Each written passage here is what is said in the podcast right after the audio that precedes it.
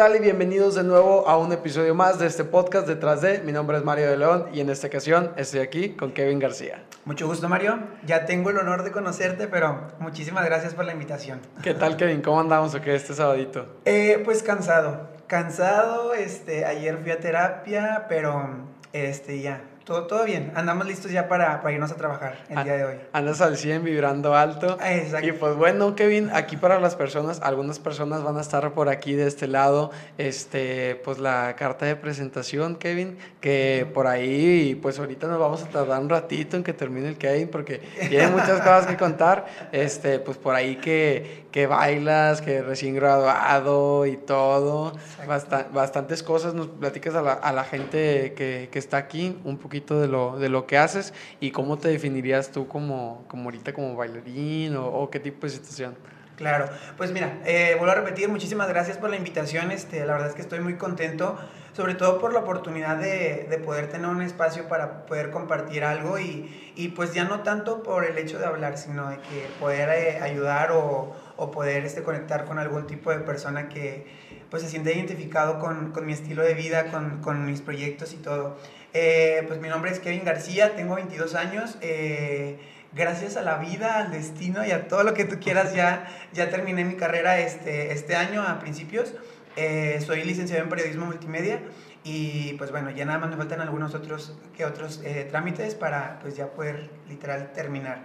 Este, también soy bailarín, tengo alrededor de 5 años entrenando formalmente, por así decirlo este, empecé a bailar pues jazz, ballet, lo, típico de, muchos bailarines.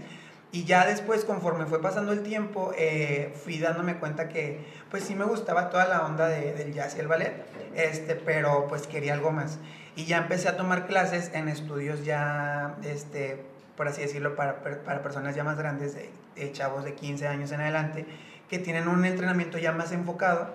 Y empecé a tomar clases ya de hip hop ya todo, toda la onda este, a la cuestión urbana y pues empecé a, a, ya entrenarme, por así decirlo, ya más consciente. Porque empecé a bailar a los 17, sí, a los 17, en un estudio. Este... ¿Te acuerdas la primera vez que, que sí. fuiste? ¿Cómo estuvo? No, no, no, otro, otro rollo. La primera vez que tomé mi clase y era de jazz, pues eh, primero que todo, eh, en el estudio que entrenaba, este, eran puras niñas, totalmente. Me acuerdo que a una amiga que, que, que, era mi compañera le mandé mensaje de que, oye, es que quiero empezar a entrenarme, quiero tomar clases de jazz y todo eso. Me dijo, ay, pues yo estoy en un estudio, déjame te paso los datos. Y mandé mensaje y lo primerito que, que pregunté fue de que si podían aceptar niños en, en, en, en la, la clase. Exactamente. Ajá. Y que no, sí, sí, sin problema, no, no hay problema. Total, llego yo al día de la clase, pero no imaginaba cuántas niñas eran. Eran alrededor de 20 y el único niño yo ahí en clase. ¿Cuántas te imaginabas que iban a estar con unas 5? Ajá, 7? de que pues nada más el saloncito, que cinco niñas y así. No, eran como 20 y la maestra súper restricta de que todo el tiempo y así. Y pues ya, empezó la clase y todo bien. Y pues al principio sí estaba muy nervioso porque pues era mi primera, por así decirlo, contacto ya consciente informal y formal con la danza. Pero pues todo después empezó a fluir, este, ya pues ya estaba ahí, no me podía poner nervioso o bloquearme. ¿Cuánto tiempo estuviste ahí? En el estudio, eh, como estudiante estuve alrededor de dos años. Este, entré en el 2016, después pausé a a mediados del 2017 y este, por la facultad. Eh, yo creo que ya como en tercero o cuarto semestre volví a entrar al estudio y ya estaba tomando otra vez clases como alumno regular y fue también otra vez otro año. Entonces, por así decirlo, fueron dos años completos. Ya este, después fue cuando ya me empecé a meter malas a la cuestión urbana, a la cuestión del hip hop y ya empecé a ir a estudios aquí en Monterrey ya, por así decirlo, más este, grandes o con y entrenamientos más enfocados y empecé a tomar clases ahí en esos estudios desde 2017-18 hasta la fecha. Que de hecho también, por ejemplo, pues tú también me acuerdo que es, estabas en, estabas, ya, ya, porque ya, ya estás, estabas en, en el en el grupo de, de, baile también de la, de la Facultad de Comunicación, ¿no? Ahí, ¿qué onda? ¿Te metiste desde el inicio? ¿Te tardaste poquillo? Exacto. ¿O eh, tú, tú buscaste ese grupo? ¿Fueron al salón? ¿Cómo estuvo esa situación? Me vas a hacer llorar, Mariana. no, mira, la verdad es que toda mi conexión y todo mi, mi apego a la danza ha sido una historia muy, muy bonita desde mi trinchera, como dice Dani. este, ha sido una experiencia muy bonita. Cuando yo entré a la facultad, o bueno, cuando decidí entrar a la facultad, una de las principales razones, y me va a regañar mi mamá y mi papá, una de las principales razones fue porque yo a ellos en una competencia de la uni, este, los vi bailar al grupo de hip hop. Ajá. Los vi bailar y dije, ah, no manches, son de comunicación, yo quiero estar en comunicación, voy a entrar a comunicación. Por, porque los viste. Ajá, eh, por una parte, pero por otra parte yo también decía, quiero estudiar este, todo este rollo. Total, llega, se empieza a acercar la fecha del examen y todo, pero la mayor motivación que yo tenía era ya entrar porque quería ir a clases de hip hop. De esas. exactamente. Y ya, entré, mi primer día de clases y todo, pues entré un lunes y el primer día de clases de hip hop era el miércoles. Entonces yo de lunes a miércoles estaba todo ansioso de que no me importaban las clases, no me importaba que ya era mi primer semestre en la facultad, yo quería ir a las clases ya de hip hop. Y pues total, fui y pues literal, mi, pues vamos a ver lo que un sueño a corto plazo pues ya se estaba cumpliendo porque ya tenía alrededor de 6, 7, 8 meses queriendo ya estar dentro de y pues se llegó el día y empecé a tomar clases. Yo creo que, y lo puedo decir así con toda la confianza del mundo, yo creo que ese fue mi primer día y de ahí en fuera ya no me despedí de nada del taller. Yo mis cuatro años de carrera ya me la pasé en el taller de hip hop y la verdad es que estoy bien agradecido porque tanto de experiencias como este, de momentos, como de un chorro de cosas y sobre todo las becas, este, pude tener, o sea, que... Gracias comunicación por las... no, pero pues es uno de los gajes, vamos a verlo así, de que pues si estás comprometido con el taller y todo, pues es este, uno de los beneficios que tienes como, como alumno, como, este, pues como integrante del taller. Sí, pues ya dentro de esa responsabilidad. Y por ejemplo algo que destacas, por ejemplo, ahorita que, que, dijiste que yo creo que de repente es lo que muchos queremos saber, es en cuestión, por ejemplo, de las experiencias, de que nos cuentes un poco pues sobre estas experiencias, cuáles son las que tienes más, más marcadas por alguna o, oye, o otra situación, ¿no? Que como que siempre hay veces que pasa algo que destaca, hay veces que siempre en todas las historias o en, en todos este, las veces que les tocó competir o hacer ensayos, siempre hay algo que destaca, pero siempre hay algo que destaca todavía un poquito más. Así que eh, hablando, por ejemplo, también nuevamente desde tu trinchera, ¿qué es lo que te acuerdas que más te dejó de, de las experiencias de la academia? Mario, creo que este podcast se va a alargar como a tres horas. te advierto.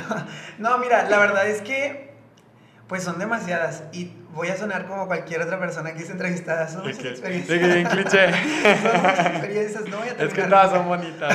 Exactamente.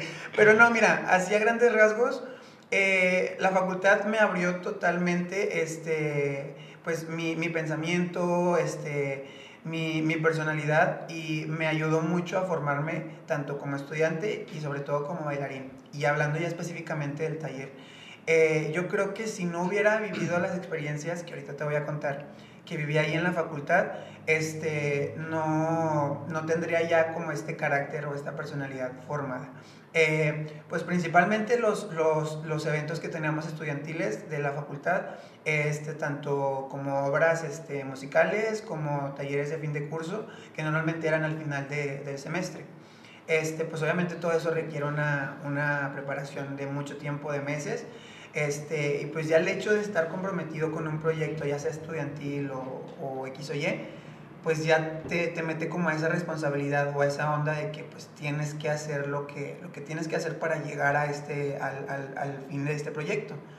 Eh, principalmente pues los, los proyectos que te digo estudiantiles, yo creo que lo más importante, porque también incluye la onda de la emoción y de que pues yo quiero ganar, son las competencias que, que organiza la, la uni.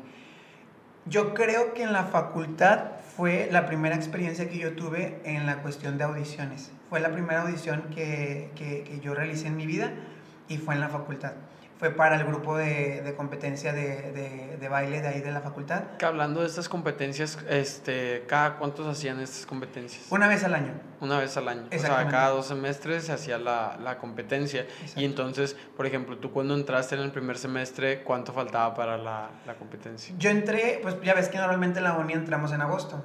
Este, bueno, es por semestres, pero el ciclo, por así decirlo, inicia en agosto. En agosto. Ajá, entonces las competencias las hacen en octubre. Mi primer semestre fue agosto de 2016 y pues yo ya iba con la idea de querer hacer taller y todo. este, lanzan la, la, circular de que va a haber audiciones y, este, y pues yo me lanzo. Pero pues yo para ese entonces apenas estaba como adentrándome a la onda, apenas me podía mover o estaba agarrando la, la, la cuestión de coordinación de mi cuerpo y todo. Y pues yo bailaba, así bonito, como decía mamá. pero pues no estaba al nivel todavía de, de, de, un grupo de competencia, pero pues yo me fui y me aventé a la audición. ¿Y qué pasó en la audición? No quedé, la verdad.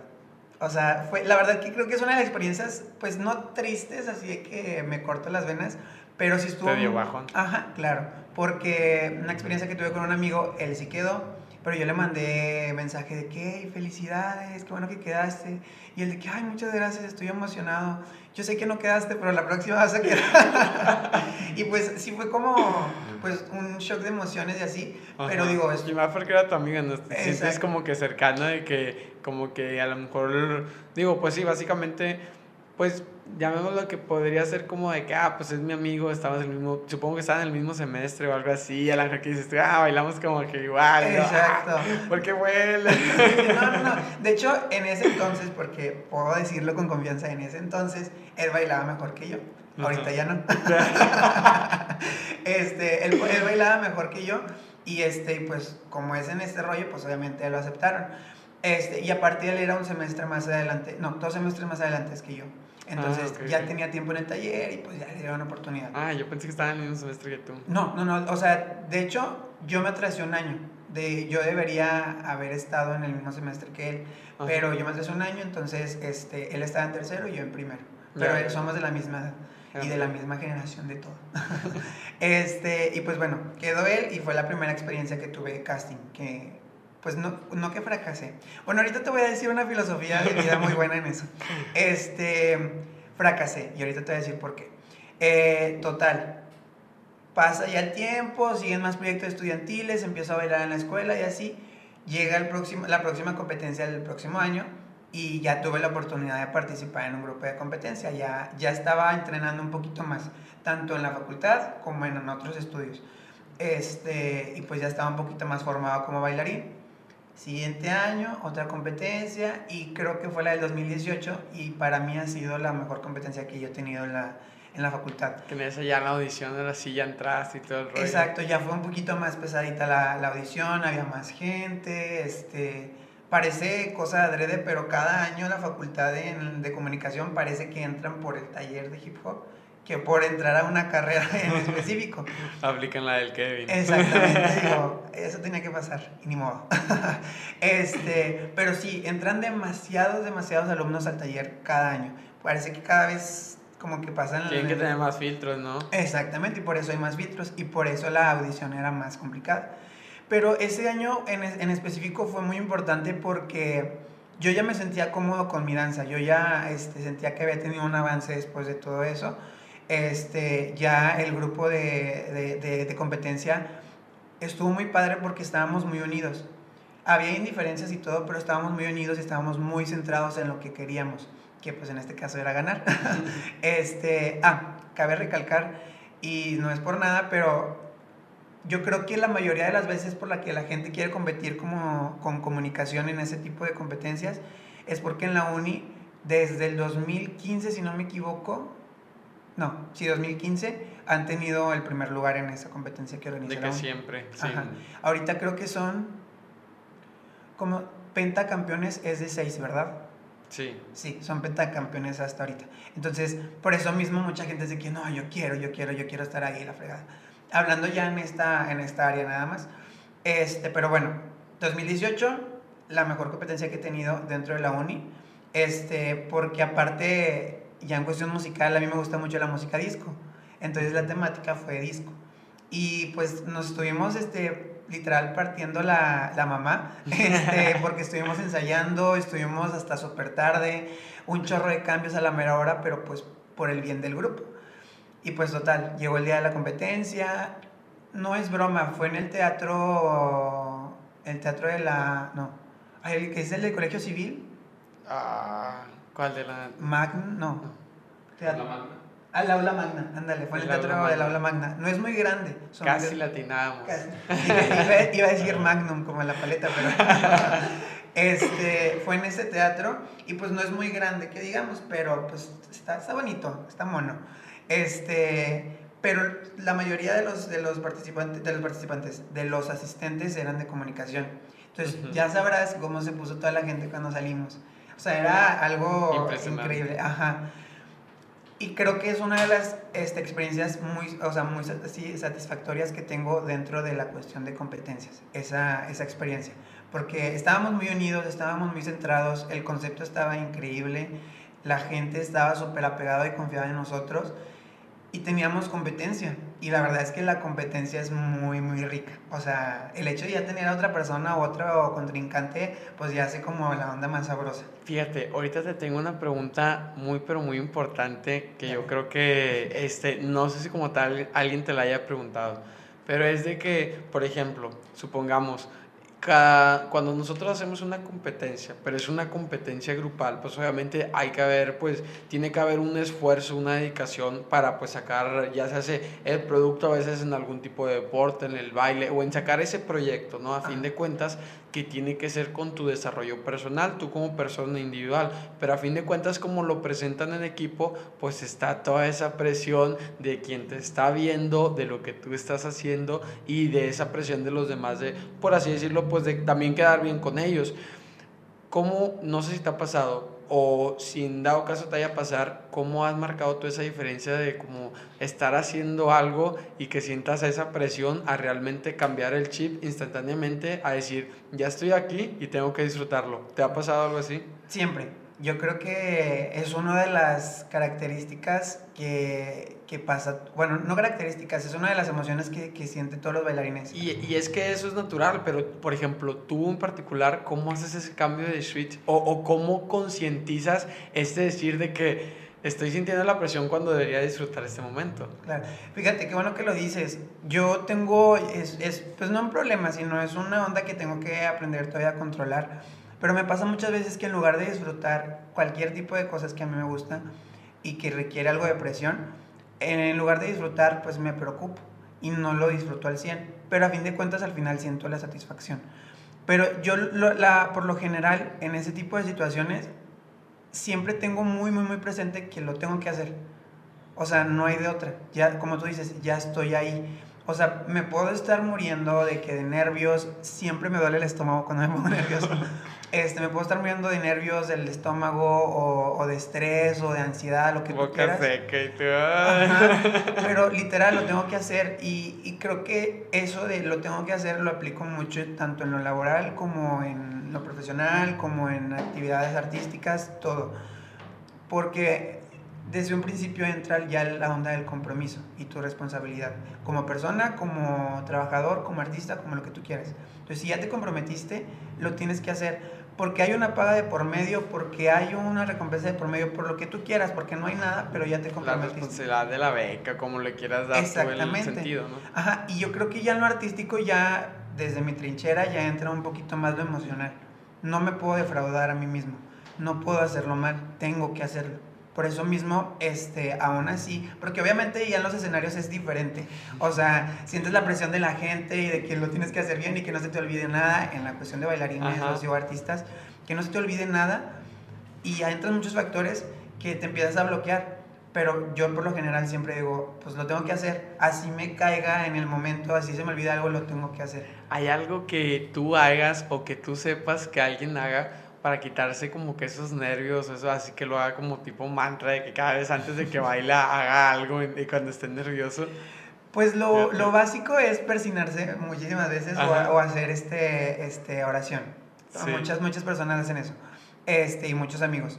Pero hay algo que yo no sabía y lo aprendí cuando estaba más chiquito, pero por otro tipo de cosas. Una amiga me dijo, cuando vayas a dar una conferencia o vayas a hacer algo que te ponga nervioso, lo que tú quieras, cómprate una coca un chocolate y unos, unos chicles de menta. Ajá. Unos chicles de menta o pastillas de menta. Tómate primero la coca con el chocolate y al final quédate con el chicle o la pastilla de menta. Y ya pues cuando vayas a dar pues te lo, lo tiras así. Nunca lo he hecho, no, no sé si funciona la verdad, pero mi amiga dice que a ella le funciona mucho. No sé si te... que te dijera, mira, cuando estés nervioso, me hablas, compras esto, me lo das y se te quita, y se te quita el nervio. No, no, no, pero está, está muy raro porque a ella le funciona. Ella este, en su trabajo por lo general hace este, desde hace mucho tiempo conferencias y todo eso y así. Entonces a ella le funciona. Yo una vez lo hice nada más con la coca de chocolate, pero en lugar de quitarme los nervios me puso más como activo, pero pues, la verdad es, yo creo que es lo más extraño que he escuchado para que Sí, digo, y es que a fin de cuentas a veces pueden ser como tipo placebos de que cada quien le da un significado a ciertas cosas, como por ejemplo yo soy mucho de que, no sé, si, pasa, si pasara una situación así, a mí sería como que de yo tener un pensamiento de que por dentro casi casi que estar gritando, de casi como que venga aplaudiendo y todo, y aquí internamente y por fuera, y ya después nomás terminar con un así, y ya. Pero por ejemplo, ese tipo como que de, de mentalidad para entrar en ese mood es como que pues cada quien tiene o sea, de que puede pensar o puede hacer diferentes cosas. Hay personas que quieran hacer algo, pues que sea tangible, ¿no? Como, como si fuera tipo ritual. Y me llamó ahorita la curiosidad que yo dije, bueno, pues tú que conoces a varias personas, de repente, ¿quién quite que, que alguien hiciera siempre algo, ¿no? O algo así. Claro. No, mira, yo, yo creo que, y ahorita que me puse a pensar, sí tengo uno. ya este, salió. así en específico. Digo, es muy tranquilo, así bonito, pero siempre cuando estoy, ya ves que los teatros tienen las piernas, de los teatros que son las separaciones para salir y todo eso. Sí. Siempre cuando estoy ahí, siempre siento mucha tensión, y más cuando es función o presentación o lo que tú quieras. Y creo que es normal. Pero yo por lo general siempre respiro mucho, y no sé si has visto High School Musical. Sí. Ya, sí, eh, ¿no? Está Ryan y, Ryan y Sharpay, Ajá, sí, que hacen atrás en las, en las, en la, antes de que abran el telón de... Bueno, eso no lo hago exactamente, no lo hago exactamente, pero yo... Que pasa el tip, que pasa el tip. Vean High School Musical, chicos, todos los que están viendo este podcast. Y háganle así, porque si le haces así, nomás que ya no quiere decir. no, pero lo que yo hago es respiro profundo muchas veces hasta yo ya sentirme como tranquilo y si exhalo muy fuerte. O sea, es como, o sea, no sé si para sacar como la tensión o así. Y por lo, lo, general siempre estoy como saltando y moviendo las manos antes de salir. O sea, es como si se estuviera salpicando eso, ¿no? Volviendo a lo mismo de que necesitas como que algo tangible de que decir, como que, como que está saliendo el estrés de que en el aire y en el movimiento. Exactamente. Y para los que vayan a ver este podcast, yo por lo general, y no me vaya a hacer que un día me vaya a lastimar, antes de salir de piernas siempre estoy así moviendo el cuello y, y moviendo los hombros, pero yo creo que es más como la ansiedad o ya la onda de que ya quiero salir. Ajá.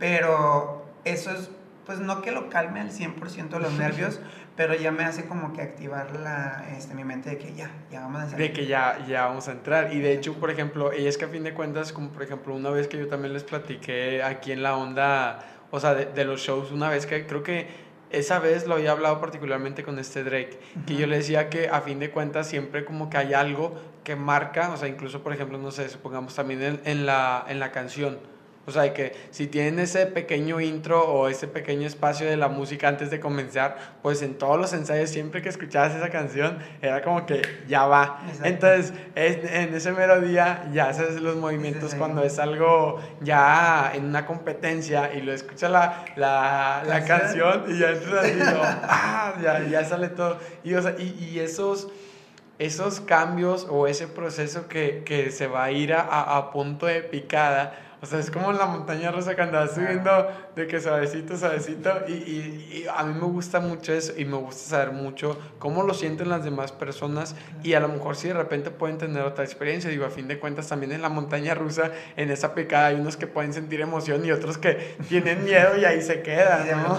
claro. Ajá. Sí, no, la verdad es que pues ya dentro del escenario, voy a ser muy específico, dentro del escenario, como tú dices, hay una montaña rusa de emociones horrible.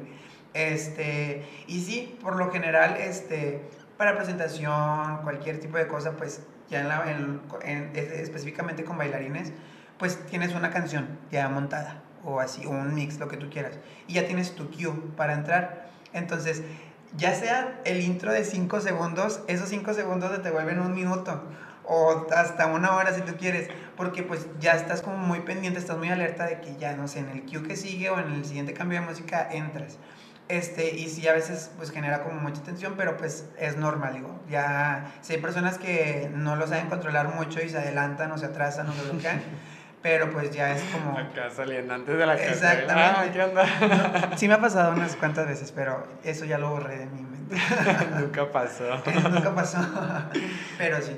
Oye, y luego ahorita, por ejemplo, algo también que nos ibas a hablar sobre una, una filosofía de vida en Ah. cuestión del fracaso, porque quiero pasar a otro, a otro punto, pero tampoco quiero dejarlo ya o, olvidado ese Claro. punto. Siento que es importante para hablar ahorita. Muy bien.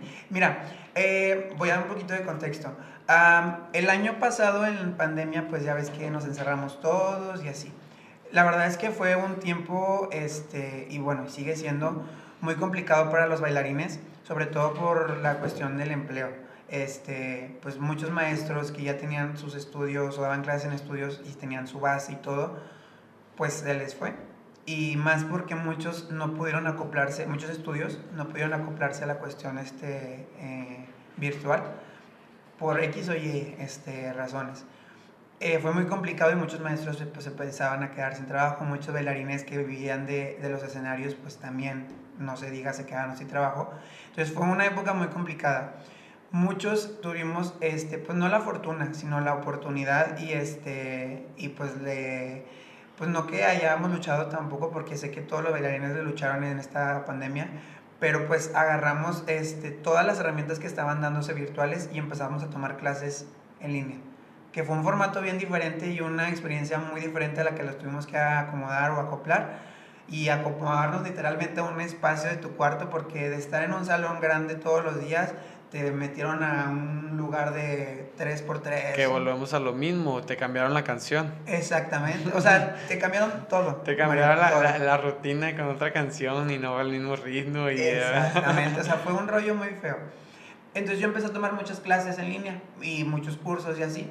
Este, y uno de los cursos que tomé este, fue más encuestado, en, en- enfocado perdón, a la onda de la industria dentro del bailarín Ujú. y ya más a la industria del show business, que es lo comercial, que los, los conciertos, que toda la onda este, de los medios y así, en las que contratan a los bailarines como imagen o como bailarines. Ajá. De eso se trataba el curso. Entonces, uno de los consejos que nos dieron muy importantes para nosotros como bailarines, y sobre todo porque estamos en un- pues sí, estamos expuestos y tenemos siempre la oportunidad de, de ir a, a- a castings, de ir a, a- pues a mostrar nuestro trabajo para que nos contraten para cualquier este, proyecto que nos incluya. Ajá. Uno de los consejos que nos metieron hacia la cabeza fue que hay que, aliment- hay que reforzar, mejor dicho, el músculo del fracaso. O sea, que siempre que vayas a un, a un casting o a cualquier proyecto en donde tú eh, influya o, o- o la idea sea que a ver si te seleccionan, es que siempre vayas con la idea de, reforzar ese músculo del fracaso. Porque pues hay muchísimas pro- probabilidades, y siendo muy realista, de que no quedes. Por la cuestión de que hay mucha demanda, ya hablando a los bailarines, hay mucha demanda, hay muchos bailarines o que no cumples con el perfil y todo eso. Obviamente hay que ser positivos, pero siempre hay que ir con la idea de que si no quedo es porque voy a, fortalecer el músculo del fracaso. Y pues obviamente no agüitarnos y no, no este, desanimarnos ni nada, sino sigue, sí, eh, simplemente seguir fortaleciendo ese músculo. Va a llegar un momento en el que el músculo pues, ya va a estar fuertecito y pues vas a poder estar en un proyecto Tolerar más. Exactamente. Pero por eso te decía que pues no está mal decir, bueno, desde mi trinchera que fracasaste, porque a fin de cuentas pues es parte de, no siempre va a ser las cositas bonitas. Y es que si hablamos crudamente, hay veces que en muchas de las situaciones es más fácil, o sea, la tendencia a, a un no, a un fracaso, que cuando no lo, o sea, que si no puedes tolerar eso, es como que ay, muchas cosas de la vida puede que si tengas esos piquetitos de incluso a veces oportunidades que tengas, como dicen, ¿no? que ya tengo como que algo seguro o mi zona de confort y que no quieras ir a otro lugar porque hay esa posibilidad de que te digan que no y ya se hace por esa función del ego o ese miedo al rechazo, ya no vas y, y a lo mejor te decían que sí, ¿no? Y te bloqueas, o sea, y te bloqueas bien cañón porque no quedas y después ya no quieres ir a ningún casting o ya no quieres, te, te, te, desanimas bien cañón y ya no quieres hacer es nada. Es como si te, sí, sientes como un desprestigio porque no fuiste seleccionado o te sientes menos porque había alguien más que lo hizo mejor. Exacto. Eso de sentirte menos es bien cañón, o sea, y va a pasar todo el tiempo. Por eso mismo a veces es muy importante que estoy enfocando todo esto a la cuestión de lo artístico, los bailarines. Este, pero es muy importante que los bailarines sí, pues sí tengamos como esa asesoría este, psicológica, que sí vayamos a terapia, que sí nos atendamos psicológicamente, porque si es, si es una carga emocional muy, muy pesada. Y ahorita te voy a platicar también por qué. Este, pero si es una onda muy pesadita, porque a veces tú dices que estás preparado, pero empiezan a llegar más situaciones que tú no tenías que no pasan por tu cabeza y eso lo hace que tu, pues, tu artisteada, tu, tu, tu formato como bailarín se apachurre y empiezas a tener menos motivación, se te empiezan a ir las ganas de seguir creciendo, de seguir pues intentándolo y es ahí cuando ya te empiezas a bloquear, a bloquear y este y ya no ya no buscas. Y pues la idea es seguirle intentando escarbando porque la verdad es que el medio dancístico cada vez está más peleado. Parece que no, pero cada vez está más peleado y cada vez es más, más exigente. Por eso mismo los bailarines tienen que estar o tenemos que estar este, en constante pues, entrenamiento, nuestro físico, nuestra estética, más por la cuestión del show business, en lo comercial, que los escenarios y todo eso. este, pero sí, sí hay que estar como atendiéndonos mucho en todos los aspectos. Sí, por ejemplo, pues eso tú que mencionas de la, de la, karma, que de la carga emocional, que pues como bien yo te lo decía, o sea, básicamente como hay veces que, pues bien llamémosle así, que puede ser un hobby extra, como bien también viene con sus cosas buenas, como también vienen con sus responsabilidades o cosas a veces que nos pueden hacer sentir pues no, pues no tan bien, ¿no? Digo, a fin de cuentas, este, ahorita en esta pues generación de que también todo lo subimos es como, por ejemplo, también si pues nosotros bien al principio, no sé, somos bailarines y queremos exponenciar nuestro trabajo, pues a fin de cuentas lo quieres compartir. Y realmente la esencia es que tú lo estás compartiendo porque te sientes bien con el video y porque tú sientes que lo hiciste bien, pero que lo que pasa cuando pues lo subes, a fin de cuentas también hay una, un feedback acá atrás de tu cabeza que espera esa aprobación de todas las personas que están viendo, que estás viendo, cuántas personas lo vieron, cuántas personas le dieron like, que si te comentaron, que si no te comentaron,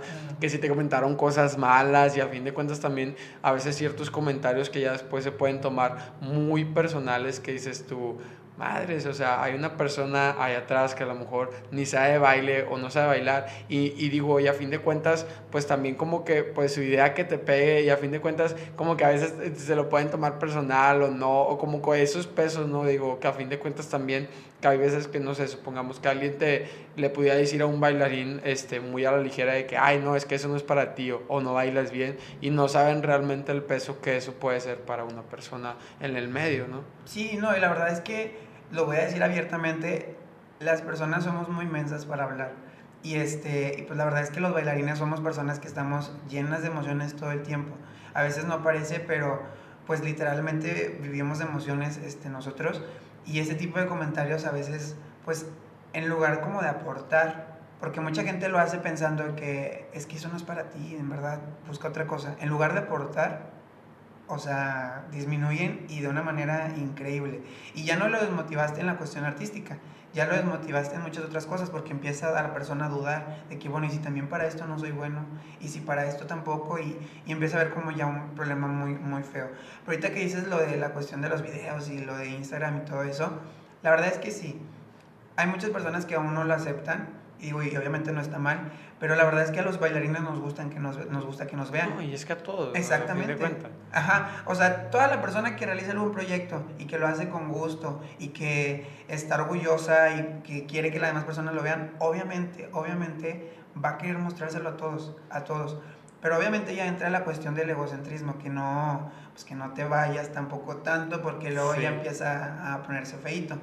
Este, a todos nos gustan que nos vean. Y, este, y es, es, bien importante. La verdad es que ahorita que me, antes de empezar la grabación, me comentabas algo este, sobre de mi Instagram, que como me gusta y todo eso y así. La verdad es que o sea, ahorita estoy como agarrando todavía la onda, pero ya ves que tienes que tener una imagen y que... Sí, no, el feed bonito y todo eso. Y, es que a fin de cuentas que vaya relacionado, porque por ejemplo, algo que a veces yo también he visto, como por ejemplo, y, y digo, te lo hago como en comentario, y, recalcando la importancia a los que están viendo esto de a lo mejor el feed de Instagram y si están haciendo algún proyecto, digo, no a fuerza tienen que, que ser un bailarín, un proyecto, lo que sea, es de el seguimiento que sean las personas porque a veces fíjate que hay algo que pasa y realmente yo ahorita tengo, realmente digo, pues aquí también somos abiertos y y yo siempre lo he dicho, yo ahorita tengo a veces también, a veces un pequeño problema con las cosas que compartimos porque ahí te va. Supongamos que nuestro feed tiene que llevar relación, porque por ejemplo tú, Kevin, pues a lo mejor hoy subes un video bailando y mañana subes un video bailando y el miércoles y después y así toda la semana subes videos bailando. Entonces, si la gente que no te seguía ve eso, va a yo quiero seguir a Kevin, porque está subiendo videos bailando y porque me gusta este género o porque yo quiero aprender. Pero luego después la siguiente semana empiezas a subir fotos de tu comida y fotos de que a lo mejor bien de repente si ya, o sea, creas como por así decirlo la marca personal, pues también les va a gustar eso de ti, pero en el feed ya no va a quedar. Porque si a lo mejor el que te siguió por eh, cómo, o sea, vas a subir ahora, ahora eres chef, o, y es como que de que ese seguimiento que a veces, pues es importante. O sea, que tú también supongo que lo has manejado, ¿no? Porque he visto que como quiera llevas ese, ese orden. Sí, la verdad es que sí, mira, una vez platicaba con un amigo y la verdad es que a todas las personas que, tanto emprendedores como que llevan como un proyecto en, en, en la mano, cada vez es más importante llevar ya sea un cursito, un diplomadito o si es así, estudiar algo de mercadotecnia este, y toda la cuestión de publicidad y así, porque pues ya casi todo se vende ya todo va englobado a vender. Entonces, yo como bailarín, este, lo entendí hace como un año más o menos, un año y medio, y pues no lo he puesto en práctica del todo en cuestión de mis redes sociales, pero en otros aspectos sí. Pero en redes sociales, en mi Instagram, eh, es como tú dices, en mi feed nunca, nunca, nunca, nunca, y creo que ahorita no hay nada, nunca vas a ver nada que no sea danza o, o yo o sea, mi imagen así. Este, porque es lo que subo normalmente a mi feed. Este, no tengo un orden específico en colores ni nada, pero lo que sí, lo, mi meta, y espero que esté sucediendo, mi meta es que cuando una persona que esté interesada en mí en cuestión dancística o en mi imagen, tenga fácilmente la, la posibilidad de agarrar el celular y estar viendo y que aparezcan mis videos o imágenes mías y que no haya como un problema de que es que no encuentro nada del bailando o no encuentro nada de sus fotos o así este, que sea fácil. Esos son como mis dos objetivos en mi, en mi cuenta de Instagram. Que sea tu carta de presentación. Ajá, y pues no lo voy a decir tristemente porque soy periodista y soy licenciado y así, pero la mayoría, todo lo que hay en mi Instagram es danza o yo. Entonces sí debería haber también algo este, en cuestión de mi carrera, pero pues ahorita todavía no, no se ha dado el momento ni nada. este, pero sí, sí estoy como muy centrado en eso y pues ya la onda de que las historias y así, pues ya eso es otra cosa, pero también sí cuido mucho este, pues la onda de mi imagen, porque también eso me lo compartió también un director de una academia en la que yo estaba. Este, como maestro y como artista y todo, tienes que cuidar mucho tu imagen y yo por lo general este, doy clases para niñas chiquitas o niñas de máximo 15 años, por mucho. Entonces, obviamente, a sus maestros, este, ya sea de la escuela o de aquí de la danza, eh, pues a muchos las ven como pues, admirar, o ay, me gusta mucho su personalidad, quiero ser como él, o quiero hacer lo que hace esa persona. Te digo porque me pasó. Entonces, yo, yo, tengo la responsabilidad de cuidar mucho la imagen porque mis niñas lo están viendo, porque mis niñas me siguen en, en, en, Instagram y porque ven mis historias. Entonces, por lo general en mis historias también cuido muchísimo y no subo nada que no sea, que sea, que se pueda prestar a doble sentido o que esté insultando a alguien o por lo menos lo de las maldiciones. Claro, no voy a, a satanizar que nadie dice maldiciones y que todos somos bien santos, ¿por qué no? O sea, tampoco llego a ese punto. Pero pues sí, de todos modos cuido el hecho de que, bueno, son niñas, que no lo repitan. Porque estás consciente de... Ajá, exactamente.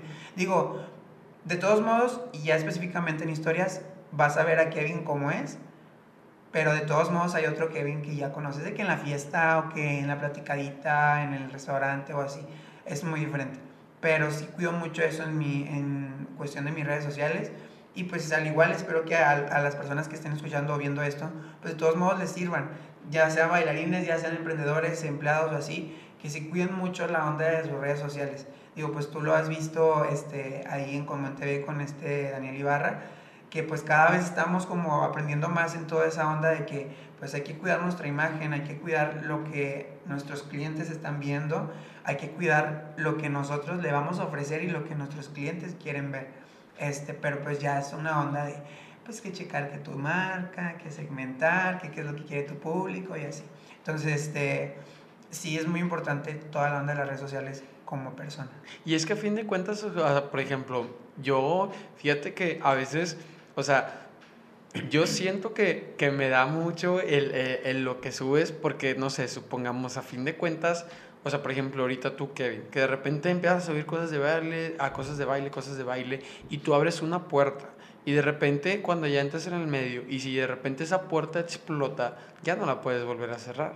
O sea, tal vez sí, pero es como que imagínate que toda la gente, que ya tengas todo el público, bailarín, bailarín, bailarín, y de repente no, ya, ya no quiero subir cosas de baile, o, o, o, ya no lo hago. Es como que sí, a veces también, porque a veces veo mm, a, a, varios amigos, o a veces incluso yo de, de, algunas cosas que hago, de que pues bien sí hago esto del podcast, pero también a veces de repente quiero hacer todavía un plus, un poquito más, abrir otra rama, aparte de pero esa rama es la que a veces dices tú de que, ah, que, pues sí, qué, qué tipo de, de, contenido va a ser, que a fin de cuentas también a lo mejor es otra puerta que se abre, pero que a lo mejor también ya no, no se va a cerrar. Exacto, sí, no, y, y, y bien lo dices. Mira, de así de plano, eh, estoy segurísimo que mis seguidores, la mayoría, o son mis amigos o me siguen por, por danza, o son conocidos. este, y sí, sería bien complicado si en algún momento yo llego a cambiar, como a hacer un giro completamente de lo que yo hago y empiezo a subir contenido de otras cosas. Este, va a ser muy, pues, mm, como así, pues no shock, pero... Tajante. ajá, muy drástico el cambio. Pero pues de una u otra manera la gente que le interese se va a quedar. De que le... Pues sí, digo, y, si no, y si no le vuelves a empezar, o sea, me hago otro Instagram y... Oye, y también vi, por ejemplo, y también he visto que has subido algunos videos en TikTok, si eran de tu cuenta o eran de... ¿Sí? ¿Qué Sí. tal? ¿Cómo te...? De hecho, me acuerdo que cuando entré a TikTok siempre decía, ay, a ver si algún día me lleva a ser viral. este, y sí, ya tuve la oportunidad de un, un tren de, unas, este, de una drag queen que, que hizo, eh, creo que fue el año pasado, lo subió. Y este Chuy, este, si, si te lo conoces, Chuy Maldonado. Este, Saludos sí, a Chuy, Saludos a Chuy, si estás escuchando esto, te voy a empaletar. este, Chuy y yo dijimos de que, ah, pues vamos a grabarlo, güey, y la chingada. Ups, ya salió. Y luego... desbórralo, desbórralo, desbórralo. bueno, vamos a grabarlo y todo. Ay. Chuy, Ah. Es que dijiste Chuy, va. ya sé, ya sé. Se me provocas, Chuy Antonio. Este, lo grabamos y todo y lo subimos a TikTok. Yo creo que tardó como una hora y empezaron de que, este, mil likes y de que, no sé, dos mil reproducciones y luego dos mil, tres mil, cuatro mil, cuatro mil. Total, ahorita creo que el TikTok llegó a 61 mil reproducciones y a 11 mil likes. Ajá. Y, este, y está padre porque dentro de las drag queens y a la gente que le gusta todo ese rollo, ya reconocen ese TikTok. Porque Ah. ya la conocen a la drag queen, saben que tiene un trend en TikTok y pues ya ¿Es saben. aquí en México? O Es de aquí- o es de aquí de que México. se- creo que como que son de Estados Unidos, creo que son como que todavía más famosos. Ajá. Y a fin de cuentas todo de Estados Unidos es como que todo de Estados Unidos es lo más famoso. Todavía tengo un, un- un- Estamos medio cerca de Estados Unidos, pero a veces no está tan chido eso. No, sí, esta, esta, la drag queen es de aquí, es de México, Ujú. este, es muy conocida, se llama Madison Basrey, este, y pues tiene su trend ya en TikTok, y nosotros, pues no que lo hayamos sacado, porque a fin de cuentas Lo sacó ella. lo sacó ella, pero nosotros lo grabamos, Cofundadores de- Eh, cofundadores del TikTok, este, y bueno, esa fue la primerita experiencia, la segunda fue con este, un amigo que se llama Pablito González, Ujú. este, una coreografía que nos montó hace como dos, tres años, o cuatro, si no me equivoco, no, como tres años. Y grabamos en TikTok porque la coreografía mucha gente la conoce, que es de la player, y lo grabamos de hecho en Vallarta hace dos, tres semanas. Y este, y Creo también... que como estaba como que en un tipo puente, ¿no? Algo Ajá, así. Lo vi. Digo, no lo vi en TikTok, lo vi en Instagram, En pero... Instagram. Sí, y igual lo subió en Instagram este Pablito y etiquetó a Zion y Lennox. y lo compartió y la fregada y así. Entonces, así como las dos experiencias virales que he tenido en TikTok nada más, pero pues sí se puede, chavos. Pero que le sigue, o sea, por ejemplo, te programas para subir los videos o qué tan apegado estás o traes como que un planecillo o algo así o es como que de repente que se da, digo, porque a fin de cuentas, este, yo, digo, aquí en el, en el programa han estado varias personas que sí de repente las ha pegado uno que otro video. Me acuerdo mucho una vez de, de Toño, este, que vino aquí al podcast, Toño Botello, y él me acuerdo que decía que el primero había hecho una cuenta de TikTok y que sí había subido videos, pero como que, o sea, como que no lo estaban jalando tanto y que después se hizo otra cuenta de él y que pasó lo mismo y que se volvió a hacer otra cuenta y esa fue la que pegó. Y es que a fin de cuentas realmente, o sea, si lo vemos, yo creo que realmente sí puede haber un algoritmo detrás de decir, este, dos de cada tantas cuentas van a pegar tantito y de repente te toca la, el boleto de oro que la tuya sí o sí va a pegar por el algoritmo y luego todavía es como que si ya le das ese plus de que cuando iba a pegar en el algoritmo sacas un buen video y eres constante, porque él decía que no, hombre, yo a veces de repente subía hasta 3, 4 o 5 videos de que por día.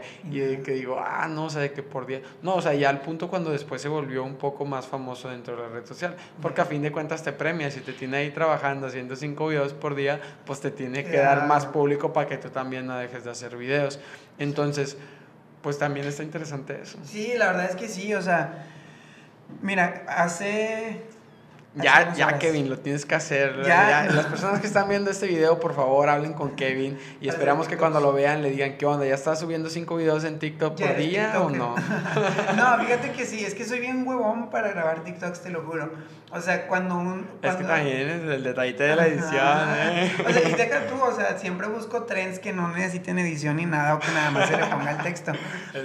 ah, exacto. ese, es mi TikTok. Tú estás ahora sí, pero sí, te digo, soy bien huevón para, para grabar los TikToks, pero yo sé que si me lo propongo, no, o sea, no lograr que, que sea viral, pero sí puedo llegar a, a tener como cierto, cierto público. Y digo, porque así le he hecho muchos conocidos, este, hay una chava que se llama Luisa Macías y ella empezó a subir este, tutoriales de cómo, este, no sé, hacer pasos de TikTok que mucha gente no podía hacer. Y eso le pegó. Y ahorita tiene como 250 mil seguidores en TikTok y así. Digo, te y hace el pre, el, el, el pre-trend. De... Exactamente, no. Está, está bien padre porque pueden sacar un trend, no sé, Mario, de que, y a la gente no le sale. Entonces ella iba de que, ¿cómo hacer el tren de Mario? Y ya les ayuda y todo y así. Pero la verdad es que está, está, está muy chido. Digo, es nada más es como de mentalizar tantito o ingeniártelas y, y puedes pegar. Yo la verdad creo que el algoritmo de TikTok no está fácil, pero tampoco es tan complicado como la gente lo dice. Este, creo que es mucha cuestión de creatividad o como dicen, de pegártela a cositas que ya son famosas en TikTok. Según yo, tengo entendido que mucha gente utiliza los audios, que ya, por ejemplo, el de, el de Tú estás dura, que es de fiel.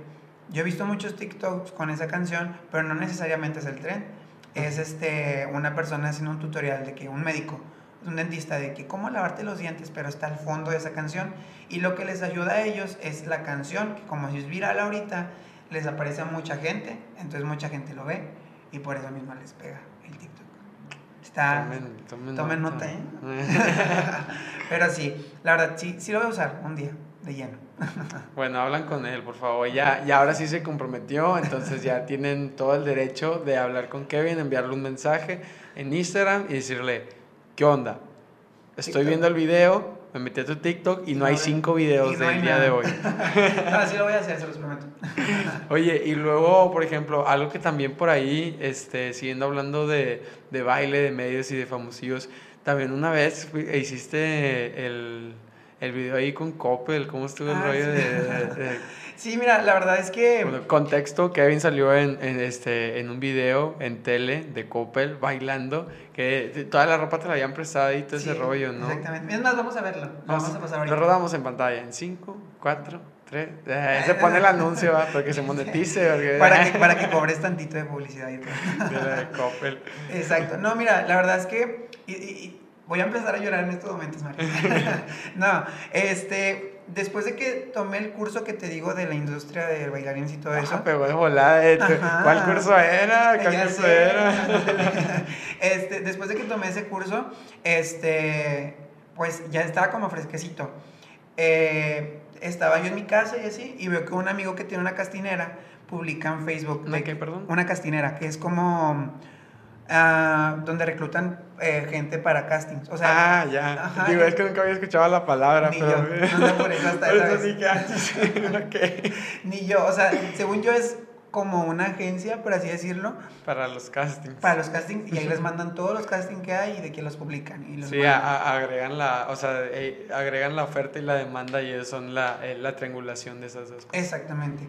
Entonces tiene esa castinera y tienen la cuenta en Facebook y lo tengo y publicó de que eh, busco, porque eran, eran niños, busco niños de entre 13 a 18 años, eh, niños adolescentes entre 13 a 18 años, que tengan tal perfil, este, tal estatura, este, que sean de test así la, y la fregada, para un comercial para, de, de zapatos para Coppel. Y yo de que eh, cumplo con todos los perfiles menos para la edad. me acuerdo que tenía, me había dejado la barba, era pandemia. Este, y de que chin, creo que si me quito la barba a lo mejor y puedo cumplir. Y le mandé el mensaje al del casting. Y le dije, oye, mira, es que estoy interesado por este casting, pero tengo 22 años. Pues acababa de cumplir. Tengo 22 años y este... Le había dicho 21 y medio. Espérate, espérate, espérate. Dije, tengo 22 años. Y luego me dice, sí, tú mándalo. Nada más di que tienes 20. Pero tú mándalo, hay muchos que así le hacen. Dije, pero como quiera 20 es mucho, o sea, se supone que son 18. y ya me dice, no, no, no, tú mándalo, tú mándalo. Y él vio que traía la barba porque ha subido una foto y me dice, nada más quítate la barba y peínate y así. Peínate. peínate, literal, peínate. no, no vayas con un suero y que te dé la rodilla, por favor. Exactamente, no. Y era por video porque pues estábamos en pandemia y no podíamos ir a ningún lado. X. Te puso la camisa de la prepa, el que. perdón, es que estaba ahorita. Y, mi chorcito manchado de pintura. no, este. Ya, me mandan las indicaciones. En ese ratito, menos de una hora y todo, arreglé de que eh, lo que tenía que hacer, que me rasuré, me busqué qué ropa y todo y así. Porque para eso en los castings, este bueno, yo en la experiencia que son virtuales, que los mandas por correo, este, pues te piden ciertos requisitos de que una pared blanca, este, según el perfil de lo que están buscando.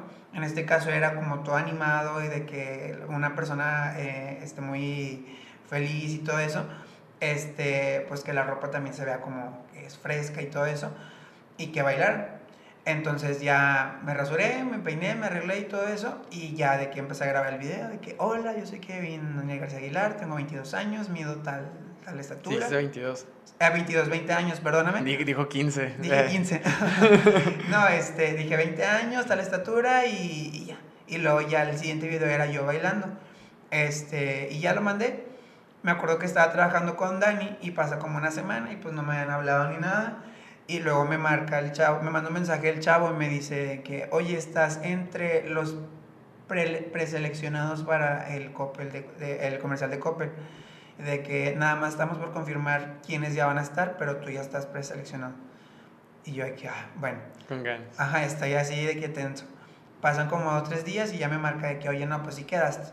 Y pues ya de que, ay, no manches. Y, este, y estaba bien padre porque yo me acuerdo que yo veía los comerciales de chiquito de Coppel Canadá, donde cantaba esta Faye, de que tú mi complemento, mi... esa, esa canción. Este, o la de Everybody. Y que está todo. Y pues ese comercial ya lo reconocía porque era Coppel, todos bailando y eran zapatos. Entonces, ya. Llega el día de la grabación eh, los ensayos, resulta que los ensayos es este, el coreógrafo un conocido, este, entonces pues ya me Ay, ¿qué onda que haces aquí? Estás bien grande tú. Exactamente, no, no, no, y, estuvo bien padre porque yo iba nervioso, o sea, yo no iba, con, o sea, no iba seguro del todo. Ay, ya se me está atorando. Lolita la versión. Phil Barreras. Versión Kevin García. no, este. La, la, la, la, la. Eh, ya me cambió la voz. Aquí otra vez. Este, bueno, ya. Regresamos, chicos. este, llego y pues ya me sentí más en confianza porque ya había gente que conocía y ya no estaba del todo tenso. Ensayos, grabaciones, la verdad es que la experiencia de la grabación fue otro rollo. Yo no sabía el tiempo que se le tiene que invertir a un proyecto como esos. El comercial dura 30 segundos. Nos tardamos en grabar dos días y cada día fueron como de casi 17 horas. El rollo fue porque el cliente no estaba aquí, entonces por la pandemia. Entonces grababan un pedacito y lo mandaban al cliente, de que te late o no. No, no me gusta, pero otra vez. Y toda esa onda de que en lo que lo mandan y así, pues requiere mucho tiempo. Pero la verdad es que de ahí en fuera, nada más por el tiempo, este, fue otra experiencia totalmente, o sea, que, wow no me imaginé que lo fuera a vivir tan pronto. Y la verdad que lo que aprendí en el curso, de que cómo moverte, que cuando te piden tal perfil, pues busca ser, no tanto ese personaje, pero pues sino lo que te están pidiendo. Si te piden ser un niño, este que el casting, no sé, por ejemplo, para Coppel, es este, un chavo de 15 años súper animado porque da la prepa y te piden bailar por pues, siendo un chavo de 15 años que da la prepa, pues métete al papel. Entonces fue como una experiencia muy, muy padre y porque pues la, literal me salí de mi zona de confort. Yo estaba muy este, apegado a una, a una cuestión dancística como muy específica y de, de eso a, a, moverme ya, a tener que venderme como persona y como bailarina en un comercial, ya es otro, otro rollo. La verdad es que pues sí, ya es como, como te decía, el público es otra cosa, pero ya el hecho de verlo en la tele y que a cada rato lo pasaban o ver la publicidad en Instagram o en Facebook ya era como... Ya estoy ahí. Exactamente. Y, y no, o sea, otro rollo y la verdad es que ya menos se cumple un año de esa experiencia. Este, pero sí, es otro, otro rollo, la verdad. Oye, y luego también, por ejemplo, también te tocó estar en, uno, en un video de MC Davo, ¿no? También. Exacto. Pero ese, ¿cómo estuvo el rollo también? E, ese estuvo como, pues no más sencillo, pero fue más fácil, por así decirlo, por Pablito González. Este, él tiene ahorita su agencia de bailarines. este, entonces el chavo se contactó con él, este MC Davo, y de que, porque creo que también ya tenían como algo de relación por, por multimedios. Este, y ya se contactó con él, de que, oye, pues estoy buscando bailarines para un video que voy a grabar, este, cotízame y todo, y pues ya, de ahí se hizo, se hizo el proyecto, este, y pues ya nos juntó a nosotros, empezamos a ensayar y todo, y la verdad es que fue muy, muy rápido todo, eh, pero lo, lo, triste, y la verdad es que sí, eso me enojé, este, nada más fue porque creo que mm, no tanto por la música ni nada, sino que la gente no recibió como el impacto que, o el video no recibió el impacto que debería, porque lo grabamos a una semana antes de que nos encerraran por la pandemia. Entonces, una semana dos. Entonces salió el video y mucha gente de que, ay, ¿por qué se están juntando ahorita a grabar? Y que no sé qué, y así. Entonces, en lugar de que vieran como el trabajo de todos nosotros y de MC Davo y así, yo lo sentí así, de que mucha gente empezó de que, es que ¿por qué están saliendo si estamos en, en cuarentena? Y no pues estaba bien tenso. Era la primera semana, literalmente, que iban a encerrar. Entonces, este, sí estuvo como complicado, pero de ahí en fuera también fue una experiencia bien, bien chida. Súper buena onda este MC Davo, también en lo de Coppel la gente súper accesible. Te dan tu lugar como bailarín, como artista. Sí, no, y eso está padre. Incluso después, por ejemplo, también después trasciendes a, a, otro, e, en cuestión de lo que me contabas ahorita, que también fuiste a Aguascalientes. cómo, cuéntanos un poquito de ese proyecto, cómo llegaste ahí. También ahí fue Chuy, saludos a Chuy, de, de nuevo. sí, mira, pues te digo. Digo, también contexto, porque no recuerdo cómo se llamaba es el, el, proyecto y todo eso, para la gente que, que, sepa de qué estamos hablando. Perfecto. Sí, no, no, mira, eh, es como te digo, la facultad, los estudios la, en los que he entrenado, las academias en las que he estado, tanto como maestro como estudiante, me han formado increíblemente. Digo, yo estoy hablando ya desde mi trinchera y desde lo que soy hasta hoy, que me ha costado como aceptarlo, pero sé que hay personas y bailarines y artistas increíbles y mucho más grandes que yo, pero porque también a ellos les han, han costado sea mucho poco lo que, lo que he estado haciendo, pero pues yo estoy satisfecho y orgulloso de lo que he hecho. Este, te digo, todas las experiencias que he tenido en la facultad me han servido para, pues ahorita ya que, que he estado saliendo, por así decirlo, más como al campo profesional. Y dicho y eso, dicho y hecho es lo que tú comentas, esta, este proyecto en el que estoy trabajando ahorita. Es una, es una gira este, nacional este, de un proyecto que se llama Perras del Mar, del Mal es, todo sale de unas, este, no sé si conozcas lo que es de las drag queens. Ajá, sí. Ah, bueno, todo sale de, de, de, cuatro participantes de un reality que se llama La Más Draga. que es este, un reality nacional y muchísima gente lo conoce y, es por medio de este, plataforma virtual y todo. Eh, salen ellas tres y la verdad es que fue de la última, de la última temporada. Y la verdad es que ellas tres, ellas cuatro, perdón, tuvieron mucho, mucho auge en toda la temporada. Fueron muy conocidas, mucha gente las quería y todo. Entonces sale este proyecto y sale un, un, este, un proyecto teatral este, que es esta gira que se llama Perras del Mal este, y empiezan a, pues, a reclutar gente, a artistas y todo para que el proyecto se forme más. Este, lanzan una convocatoria en marzo, si no me equivoco, o a finales de febrero, Este, para bailarines y en específico al principio decían hombres y ya después incluían mujeres. Pero por ejemplo, hay una pregunta, ¿esa convocatoria dónde salió, dónde la viste? En redes sociales. Pero de ellas. De ellas. O sea, por así decirlo, si no las hubieras seguido, pues no las no lo hubieras visto. Exactamente. Este, a mí me lo mandó una amiga, este que también es bailarina, pero ella seguía a, yo lo vi de, este de, de la drag queen que se llama Rudy Reyes. Pero ella vio la publicidad que, y lo que estaba publicando este Rudy Reyes. Cuando pedían puros hombres. Exactamente. Pero ya creo que fue un problema y nada más de comunicación y, este, y ya después incluyeron mujeres y todo. Pero el rollo es que buscaban bailarines y bailarines con X. Bailarines y bailarines. Este. Y ya total me mandó el mensaje mi amiga, me dijo, hay una audición tal día, lánzate, yo digo que quedas, y ya me dijo de que dile a Chuy, dile a tu, a tu amigo Marcelo y así para que vayan y la fregada. Y yo de que, bueno, pero eso implicaba que si a mí me, a mí me aceptaban, pues yo tenía que dejar muchas cosas, porque pues obviamente ya una gira, implica tiempo y ensayos y todo. Este, yo me acuerdo que eso lo vi un jueves, sí, no, un miércoles, perdón, y estaba en la oficina con Dani.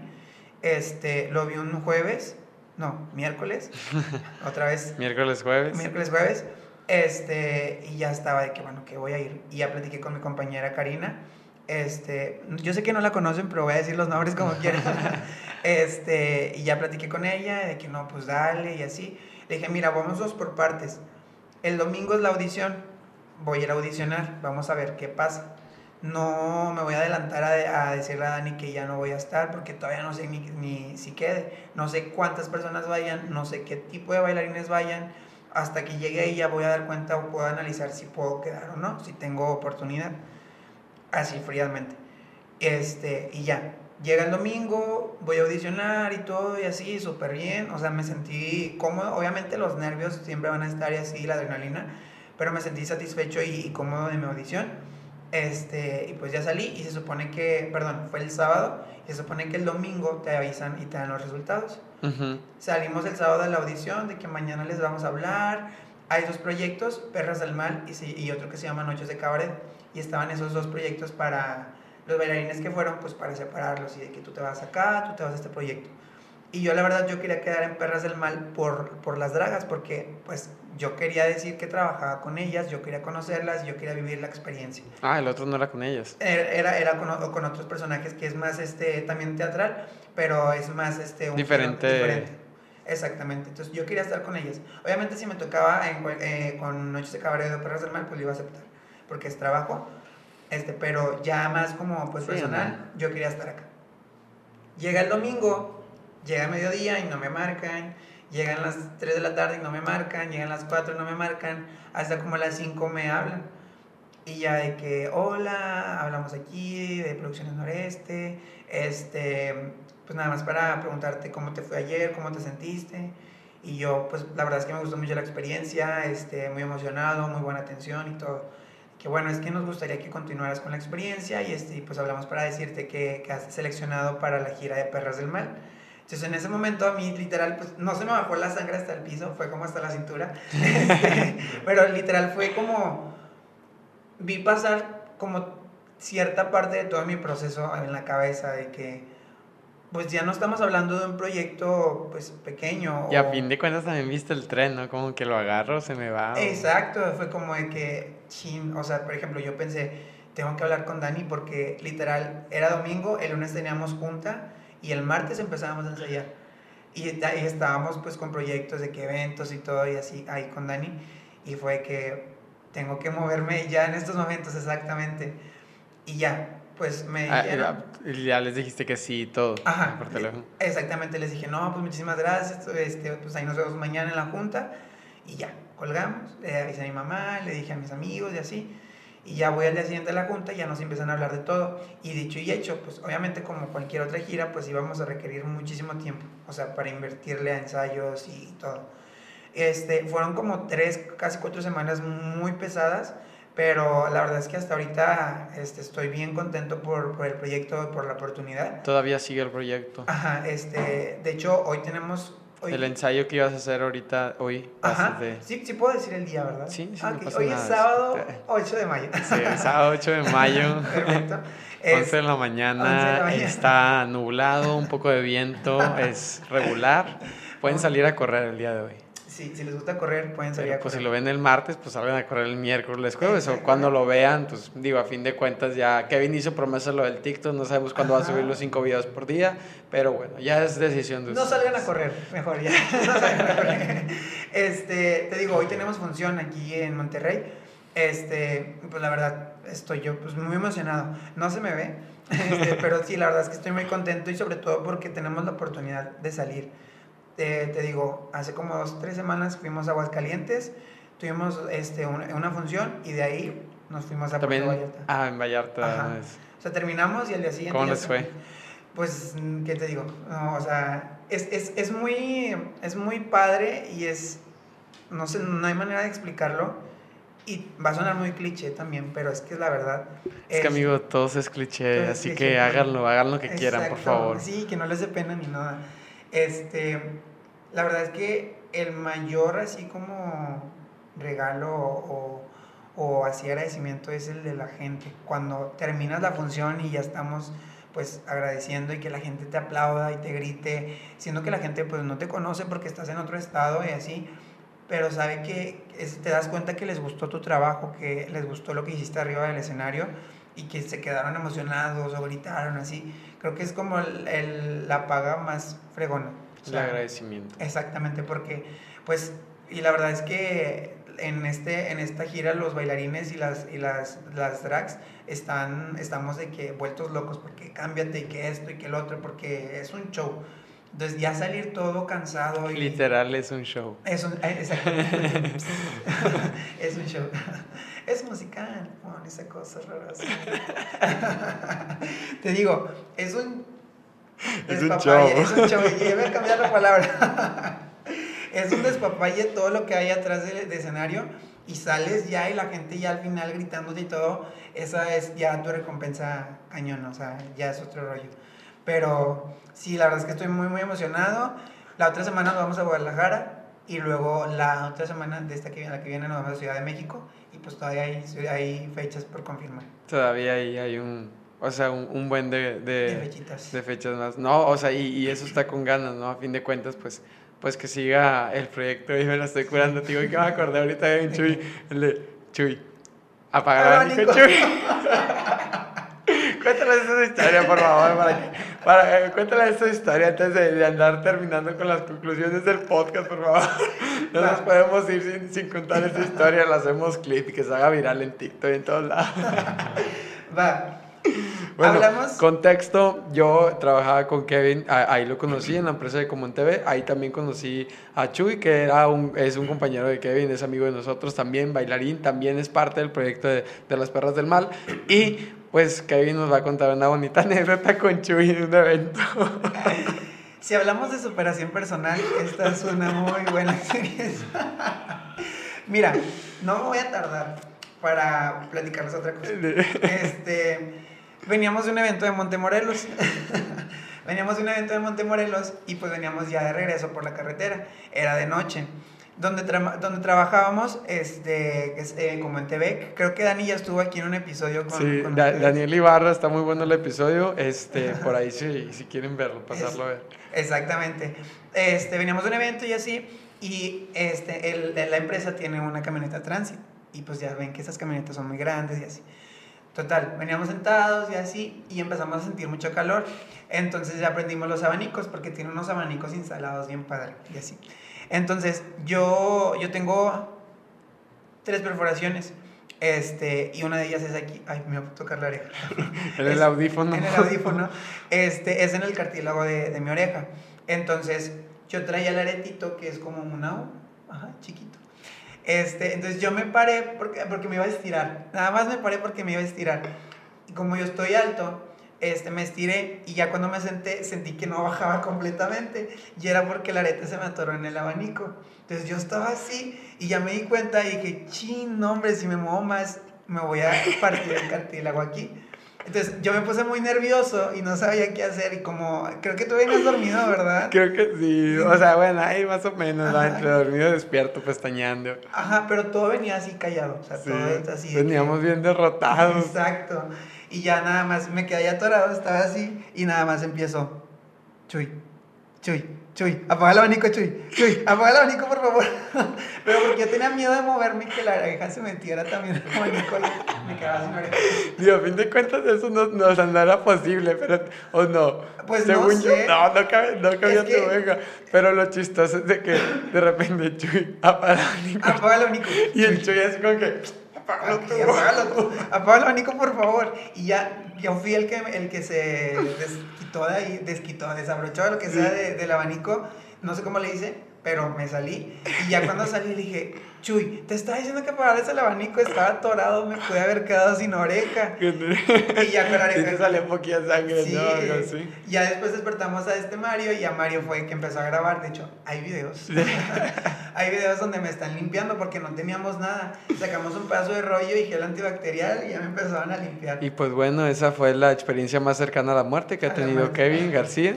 Para que tengan cuidado, aretes y piercing no es buena combinación. No es buena combinación. De hecho, me quería perforar otra vez este, la el, otra oreja. El otro abanico, el, otro de las dos.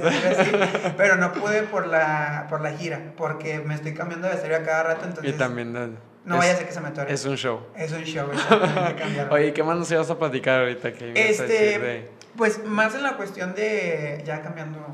volviendo al mood. Al mood. Es que no este se pueden ir sin esa historia. Después iban a decir que nada más nos reímos nosotros. Exactamente. No, mira, ahorita que hablábamos este, sobre eh, pues no tanto, sí por la superación personal, pero también por proyectos y todo. Eh, pues bueno, yo, yo les comparto, como les comentaba al inicio, yo soy periodista, soy licenciado en periodismo multimedia. Este, tuve como varios, este, pues no colapsos, pero sí varios este, conflictos durante mi carrera. Eh, yo del todo no estaba convencido y hasta ahorita que es mi carrera, este, pues eh, Apasionado. ajá, exactamente, que, con la que yo me sintiera súper identificado.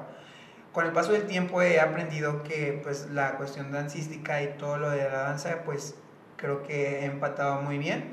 Aún no estoy abierto a, a, poder decir que es del todo, pero hasta ahorita es lo que me ha dado de comer y en lo que yo me he sentido muy identificado.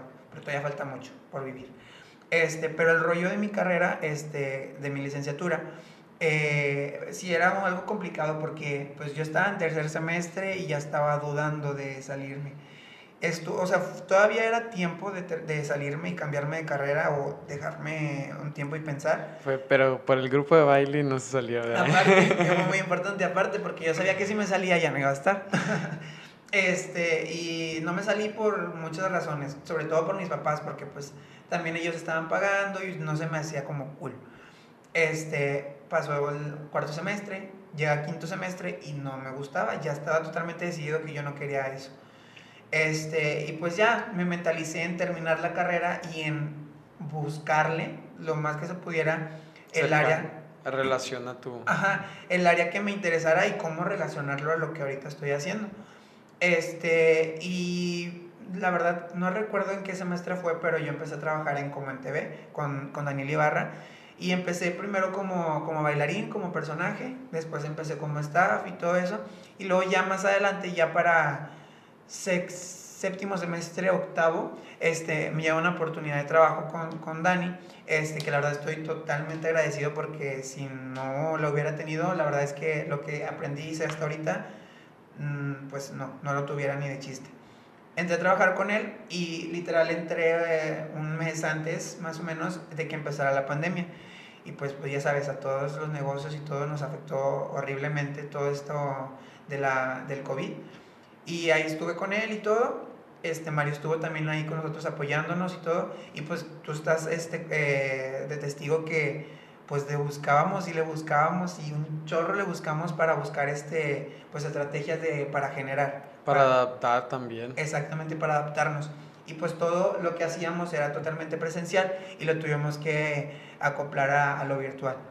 Entonces, yo ya, ya estaba por egresar mi carrera y cuando empezamos a adaptar todo esto que era presencial a lo virtual, pues obviamente empezamos a, a meter muchas cosas este, audiovisuales.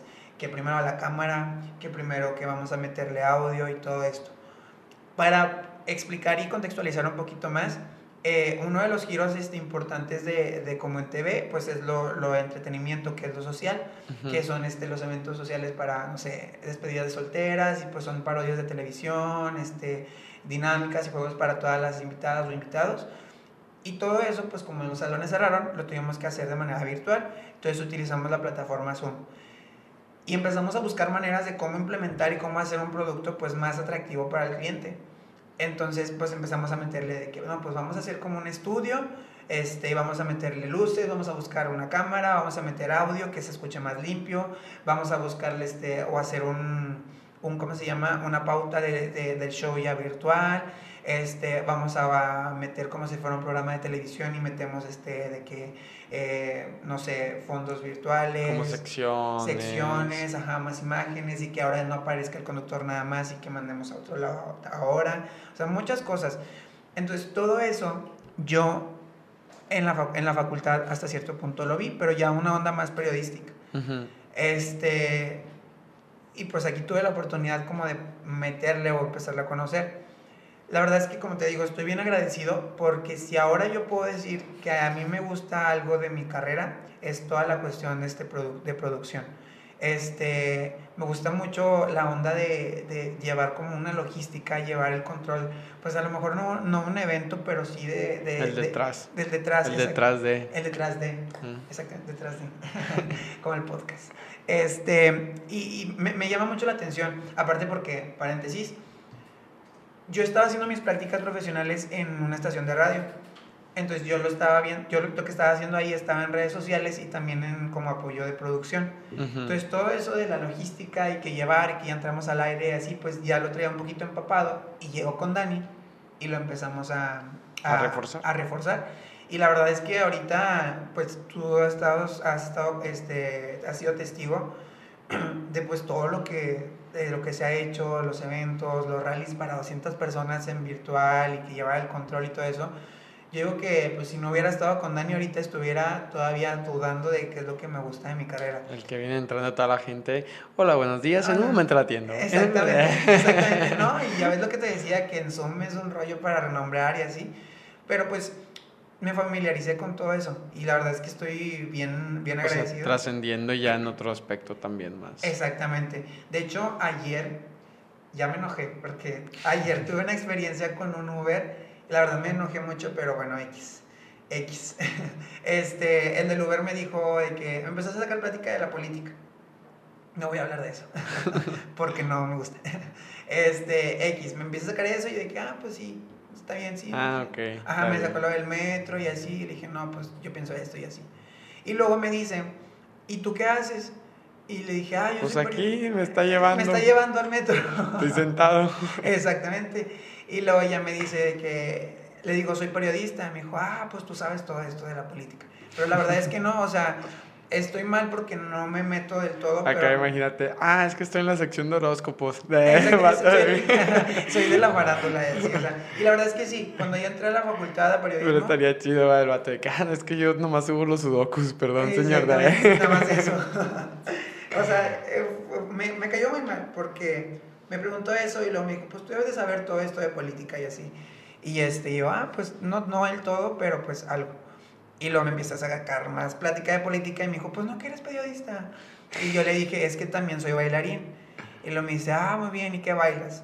Le expliqué y así, y luego él muy descarado me dice, te voy a decir algo en confianza y con mucho respeto. Y yo dije, ya sé a lo que vas. Y me dice, te voy a recomendar que lo de tu carrera de periodismo lo refuerces más y busques empaparte más de eso porque la danza no te va a dejar. Y yo me enojé, me enojé así increíblemente. No, pues te dio, güey. Sí, me dio aquí. Donde duele. Ajá, y ya nada más lo único que le dije fue que, pues, lamentablemente, como usted lo quiera ver, ahorita me está yendo muy bien en la danza. Es lo que me da de comer, entonces, pues le voy a seguir. O sea, no está ahorita como usted lo, lo, lo ve. Me dijo, no, qué bueno. Y la verdad es que tú eres de los que les va bien y todo eso y así. dije, pues sí, ahorita me está yendo muy bien, gracias a Dios. El que Virginia, ¿y usted qué hace aparte de ser Uber? no, no, Y luego, a ver, a ver. me, cayó bien gordo porque me di cuenta que es de las personas que te quieren imponer las cosas. O sea, te quiere empezar a... Su ideología. ajá, porque empezó a hablar de religión y así. Y es como que yo nada más quiero que me lleves al metro ya para irme. Pero... Yo cuando era Uber nomás les decía que qué música querían escuchar.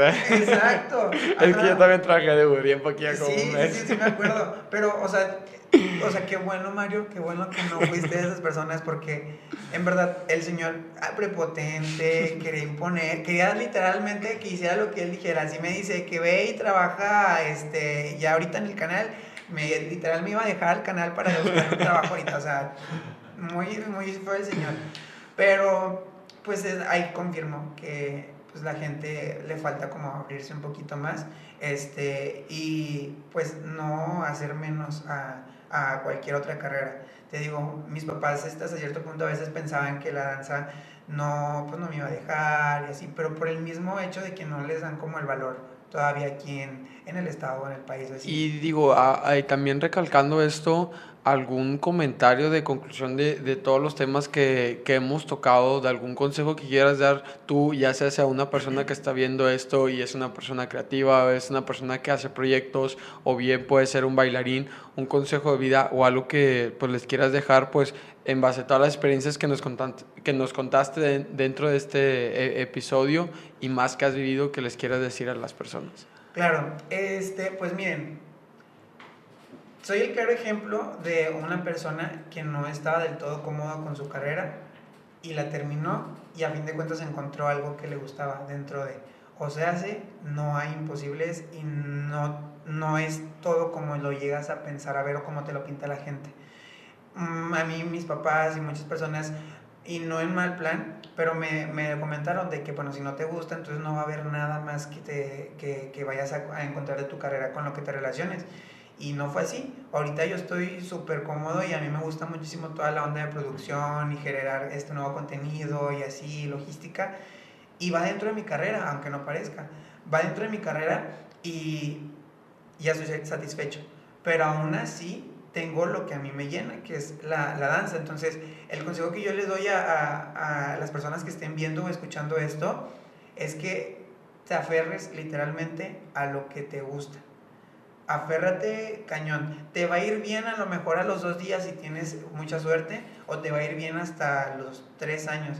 Pero si te gusta y literalmente lo haces y no te cuesta, es porque de ahí eres. O sea, es fecha que hasta el día de hoy yo me puedo levantar sin problema, porque no me gusta levantarme temprano, este, sin problema, este, cuando tengo ensayo o cuando sé que en mi día voy a bailar. O sea, porque ya sé que esto me gusta y porque no me cuesta. Es tu estrella polar que te guía para ver a dónde vas. Exactamente. Entonces, cuando ya te das cuenta que no te pesa, que obviamente también siendo muy realista, a veces te cansas de así, pero que no te pesa, que no lo piensas dos veces para hacerlo, literalmente de ahí eres y es ahí cuando te tienes que aferrar. Sí, sí, como digo, como punto importante este, que hay que aclarar, bien sí debemos de hacerlo a veces también por amor al arte, pero también después pues no comemos aire, entonces también pues nosotros debemos de valorar pues nuestro tiempo, nuestra dedicación y después también de lo que pues ustedes creen, hablando específicamente de los bailarines o de algunos otros tipos de proyectos, pues también tienen que tener sus retribuciones para darle pues ese valor a su tiempo y marcar esos límites. Claro, eh, hay que ser bien inteligentes todo el tiempo. Este, yo también empecé, eh, pues no regalando mis clases, pero pues sí, este, a veces dando clases gratis o este, cubriendo a personas y sin paga o, haciendo proyectos este, dancísticos o dentro de mi carrera sin paga pero es parte de, o sea, siempre y cuando tú ya sepas que va a llegar un momento en el que, bueno, ok, ya es momento de, pues yo empezar a cobrar o yo empezar a pedir algo a cambio porque ya sé que mi trabajo ya, ya cuesta más, no que ya, ya valga, sino que ya, ya tiene un peso más fuerte, por la experiencia, que por lo que ya hay detrás de, de todo. Que ya tienes como que esa mentalidad de tener más peso y confianza al momento de querer algo algo más. Oye, Kevin, y por ejemplo, coméntales aquí este, a las personas cómo te podemos encontrar en Instagram, en tus redes sociales. Claro, eh, en Instagram me pueden encontrar como kevin.danielg. Este, lo cambié hace poquito. Ese es otro consejo. Cambien su, su usuario de Instagram para que sea más, ah, más, fácil. de buscarte. Este, yo lo tenía con un chorro de cosas. Pero es kevin.danielg. Me pueden encontrar en Instagram hay puros videos bailando y van a saber que soy yo. ¿El TikTok cómo está? Igual. En TikTok, en TikTok es Kevin DGA 19. Supongo que no estaba el mismo username. Ajá. Estaba ocupado. Exactamente. es otro punto muy importante y ese tip va mío, que todas sus redes sociales traten de que tengan el mismo username. Exactamente. lo, voy, a cambiar ahorita. ahorita lo voy a cambiar. Sí, pero este, así me pueden encontrar en, en TikTok y en, y en Instagram. En Facebook no, porque ese es más personal. este, pero pues para lo que ustedes este, necesiten, consejos, clases, bailar, fiestas, así. y pues bueno, pues muchísimas gracias Kevin por estar ahorita este, en este tiempo, en este espacio, acá de este lado. Muchísimas gracias a todas las personas este, que hayan venido acá, que hayan llegado a este punto. Espero hayan disfrutado pues este episodio. Quédense con lo, con lo más bueno y con lo malo también para que no lo, no lo hagan, dado caso de que de repente ahí pues Kevin se queda atorado en el abanico, no lo intenten en casa. Eso sí, se los tenía que comentar al último. No me podía ir sin dejarles esto. Así que pues muchísimas gracias a todos ustedes. Esperemos por ahí sigan a, a, Kevin en sus redes sociales, sigan al podcast, denle like, comenten si les gustó una parte graciosa, algún minuto o algo que nos quieran comentar por ahí en la cajita de comentarios. Y pues chequen los videos de, de Kevin bailando porque hace el tren acá famosito. ¿eh? Muchísimas gracias Mario por la invitación y pues espero coincidir pronto contigo y con todas las personas que nos están viendo y escuchando. Nos veremos en un siguiente episodio. Bye bye. Listo. Enggak. Oh.